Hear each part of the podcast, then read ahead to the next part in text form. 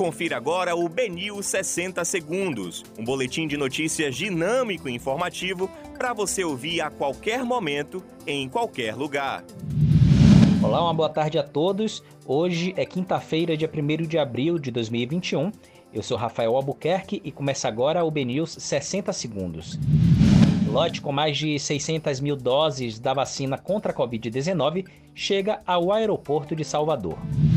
Kátia Raulino abriu empresa de TI em Santa Catarina quando estava foragida. Férias de Bolsonaro custaram 2 milhões e 300 mil reais aos cofres públicos. Falha humana provoca perda de até 15 milhões de doses de vacinas da Johnson Johnson. Justiça suspende autorização e comércio de Santo Antônio de Jesus deverá permanecer fechado neste sábado. Suspeito de liderar tráfico de drogas na Bahia, é localizado em São Paulo. Esses foram os destaques da segunda edição do BNews 60 Segundos. Para mais informações, acesse bnews.com.br.